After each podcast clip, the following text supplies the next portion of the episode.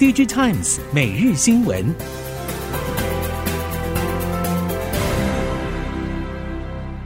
听众朋友您好，欢迎收听 DigiTimes 每日新闻，我是袁长杰，现在为您提供今天科技产业的新闻重点。首先带您看到，历经长达一年多的低谷之后，今年 PC 市况终于看到缓步回温。包括英特尔、超维与 NVIDIA 都陆续推出新平台，也向供应链释出未来两年的 Roadmap，全面聚焦 AI 用平台技术规格，每年大幅升级强化。值得注意的是，三大厂 AI PC 火力全开，台积电将成为最大的受益者。最受关注的就是英特尔，目前 Meteor Lake 的 GPU 晶片块采用台积电五纳米制程。系统单晶片块及输出入晶片块采用台积电六纳米制程，已经开始对台积电带来营收贡献。今年放量将成为五四纳米的大客户。美国半导体大厂英特尔宣布与台湾第二大晶圆代工服务供应商联华电子展开合作，是实现英特尔在二零三零年成为全球第二大晶圆代工厂的重要一步。DigiTimes Research 表示，这一次合作将让双方能够在制程开发和代工服务方面创造双赢，甚至在未来将合作范围扩大到成熟制程。英特尔与联电的结盟，也象征着晶圆代工产业市场竞争将揭开新的篇章。这将是联电首次在北美提供代工服务，而英特尔也是第一个向联电寻求十二纳米代工服务的客户。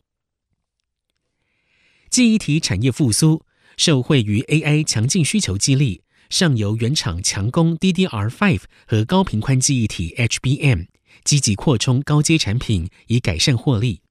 记忆体模组厂宇瞻总经理张家坤认为，记忆体大厂营运目标是重回获利，需要制程结构同步进行改善。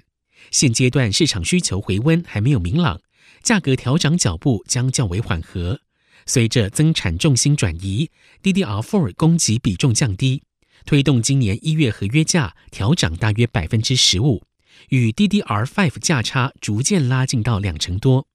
未来可望逐渐趋近于百分之十五到二十的涨幅，进入价差逐渐平缓的阶段。NB 供应链配合客户分散生产，但进度不如想象快。英业达在墨西哥、台湾、泰国都设立 NB 生产据点，至今在非中国地区生产的 NB 还是只有百分之十。英业达也规划在泰国将从现有租用厂房改为自建，预计二零二六年量产，但实际出货还需要视客户订单而定。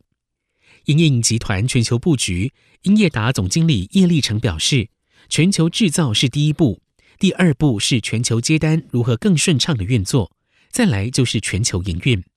他说，过去是由总部做决策，希望未来达到各地有不同的决策权，让决策更快速。苹果春季发表会预计三四月举行。近日有外媒报道表示，苹果预计在这一次发表会上推出全新 iPad Air、OLED iPad Pro。以及搭载 M3 晶片的 MacBook Air 等新品。根据 Android Authority 和 Mac Rumors 报道，彭博科技专栏记者 Mark Gurman 表示，苹果新一代 iPad Air 将有十点九寸以及十二点九寸萤幕两种机型，搭载 M2 晶片，镜头模组会重新设计，支援 WiFi 六一及蓝牙五点三。至于外观，应该不会有太大的变化。而目前搭载 M1 晶片的第五代 iPad Air 已经是二零二二年三月推出。在手机方面，即使苹果 iPhone 出货表现依旧火热，但是观察二零二三年第四季两岸手机出货情况，不难发现 iPhone 销售热度正逐月递减。中国市场方面，因信通院统计，二零二三年当地手机总出货达二点八九亿只，年增百分之六点五。其中，iPhone 十五系列九月底开卖之后，虽然十月一举拿下了超过百分之三十五市占，但随后一路走滑。十二月时市占已剩百分之十，而台湾去年十月苹果拿下了将近百分之五十三的出货市占，到了十二月也下滑到百分之四十五。取而代之的是 OPPO、vivo、Realme 因心机效应驱动出货市占走升。韩系面板厂乐金显示器在苹果的加持之下，二零二三年第四季单季转亏为盈。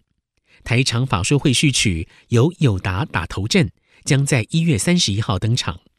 一般预料，面板双虎友达与群创第四季还是亏损的机会大，全年营运表现无法转正。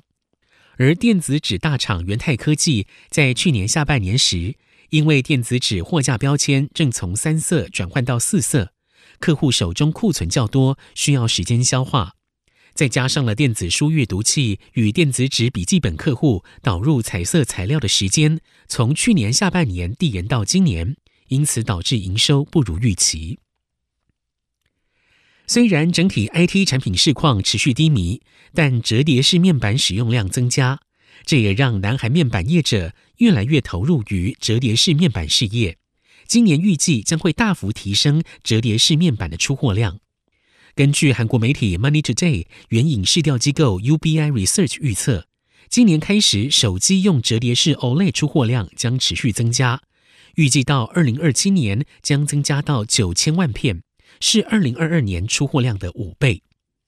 此外，今年苹果将推折叠式新产品的传闻不断，如果消息成真，南韩企业的折叠式 OLED 事业营收有望进一步增加。云服务业者竞逐生成式 AI 商机，连带刺激周边技术服务市场。万里云创办人暨执行长刘永信观察，各大云皆致力扩大使用者、开发者、应用城市三位一体的生态系。微软早年手机系统遭后进者击败，就是因为 App 数量越来越少。至于哪一些生成式 AI 应用可以最快落地，刘永信表示，过去一年多以来，约上百家客户表达兴趣，转成概念性验证案者大约数十家，应用案例以文字生成、商品描述等场景较多。至于新商业模式的建立，目前还不明朗。民间企业捐赠十二寸厂设备给国科会，经公司董事会通过之后，国科会预定今年农历年后举办盛大的捐赠仪式。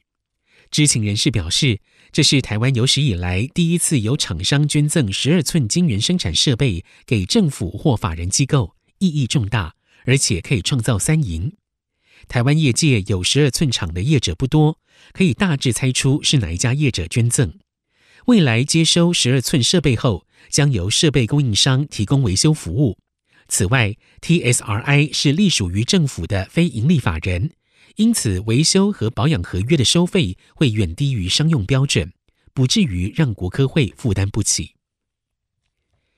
电动车整体市场成长虽然趋缓，但是从传动零组件到内装零组件业者都表示不会停下为电动车打造新产品的脚步，尤其是高阶电动车的成长动能仍然可期。业者表示，高阶电动车不论对于零组件，或是内装零组件的要求都很高，因此在新品模具开发以及与车厂客户沟通上面都需要花上更多的精力。可是从近期的电动车市场成长趋缓以及价格战厮杀等事件来看，高阶电动车还是一笔不错的投资，甚至可以说是供应链的避风港。针对燃料电池车市场。由通用及本田汽车合资的燃料电池系统厂 FCSM，从今年一月二十五号开始生产全新的燃料电池系统，制造成本只有本田旧系统的三分之一，耐久性则为两倍，而且可以用在车辆以外的市场。本田计划在今年推出燃料电池车，就是采用 FCSM 的新燃料电池系统。目前 FCSM 定下的燃料电池系统事业目标。配合本田二零四零年只生产零碳排车计划，分成三个阶段：二零二零年代中期年产两千组，二零三零年达到年产六万组，到了二零三零年代中期朝一百万组方向努力。